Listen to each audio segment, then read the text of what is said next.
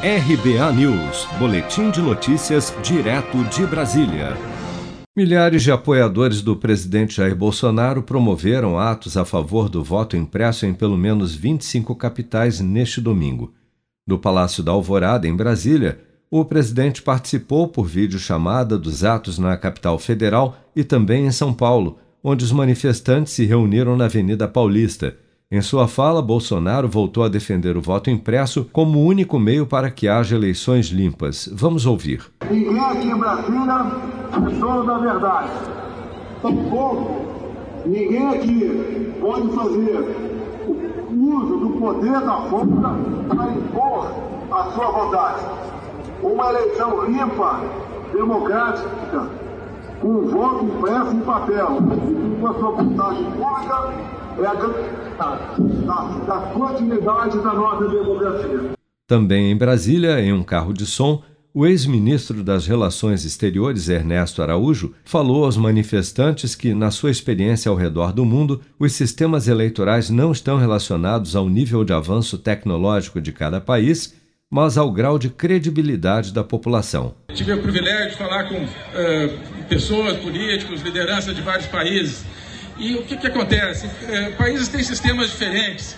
Não existe essa correlação, ah, país adiantado, voto puramente eletrônico, país atrasado, voto impresso. Não existe absolutamente nada disso. Países muito avançados tecnologicamente, economicamente, têm voto em cédula. Eh, outros países que são democracias muito problemáticas têm voto eh, em urna eletrônica. Então não existe essa correspondência. Eu acho que o que é necessário é a experiência do mundo, tem que ser a experiência do Brasil, é a confiança de cada população, de cada eleitorado, de cada pessoa no seu processo eleitoral. Ex-presidentes do Tribunal Superior Eleitoral divulgaram nesta segunda-feira uma carta rechaçando o voto impresso. No documento, que também é assinado pelo atual presidente do TSE, ministro Luiz Roberto Barroso, e pelos futuros presidentes Edson Fachin e Alexandre de Moraes, os magistrados defendem o modelo eleitoral atual e a segurança da urna eletrônica, afirmando que a impressão do voto não é um mecanismo adequado de auditoria para se somar aos já existentes, não só por ser menos seguro que o voto eletrônico, mas pelos riscos decorrentes da manipulação humana e da quebra do sigilo do voto.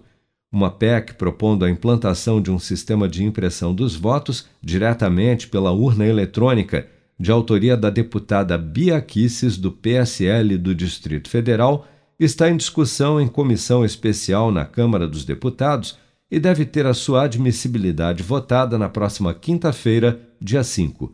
Mas deputados de oposição têm se articulado para barrar a proposta na comissão, evitando assim que ela vá à votação em plenário.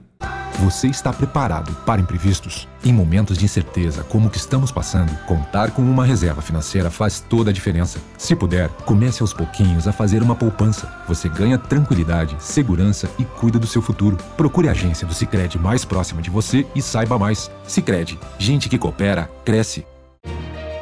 Com produção de Bárbara Couto, de Brasília, Flávio Carpes.